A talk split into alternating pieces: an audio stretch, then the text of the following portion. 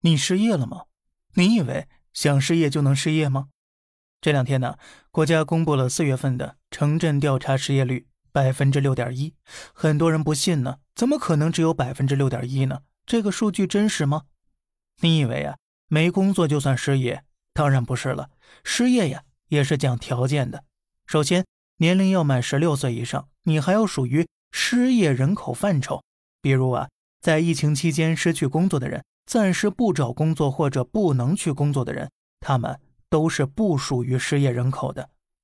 看明白了吗？不是这个数据失真，而是大部分人根本就不符合失业条件。可是，即便如此，这个数据今年也创了新高了，高达百分之六点一。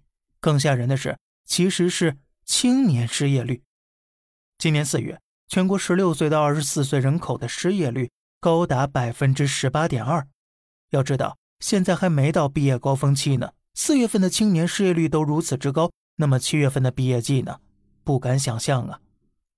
根据教育部的统计，今年将有一千零七十六万高校毕业生。各位，历史之最呀！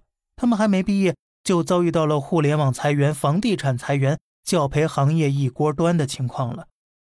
要知道，在往年，互联网加房地产加金融加上文体行业这四大行业呀。吸纳的毕业生高达百分之五十八点六的求职意向，可如今呢？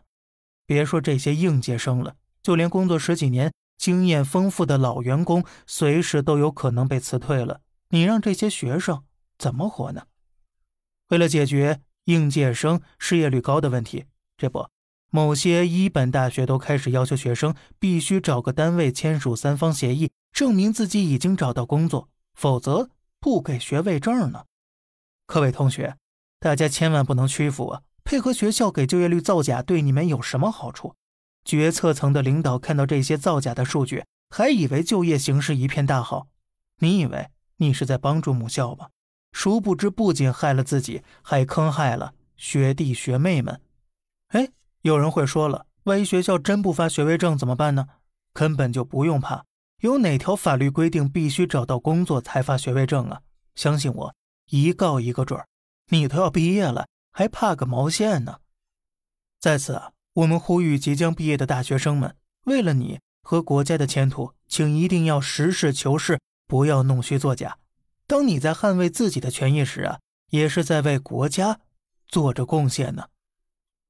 好了，这里是小胖侃大山，每天早上七点与你分享一些这世上发生的事儿，观点来自网络，咱们下期再见。拜拜。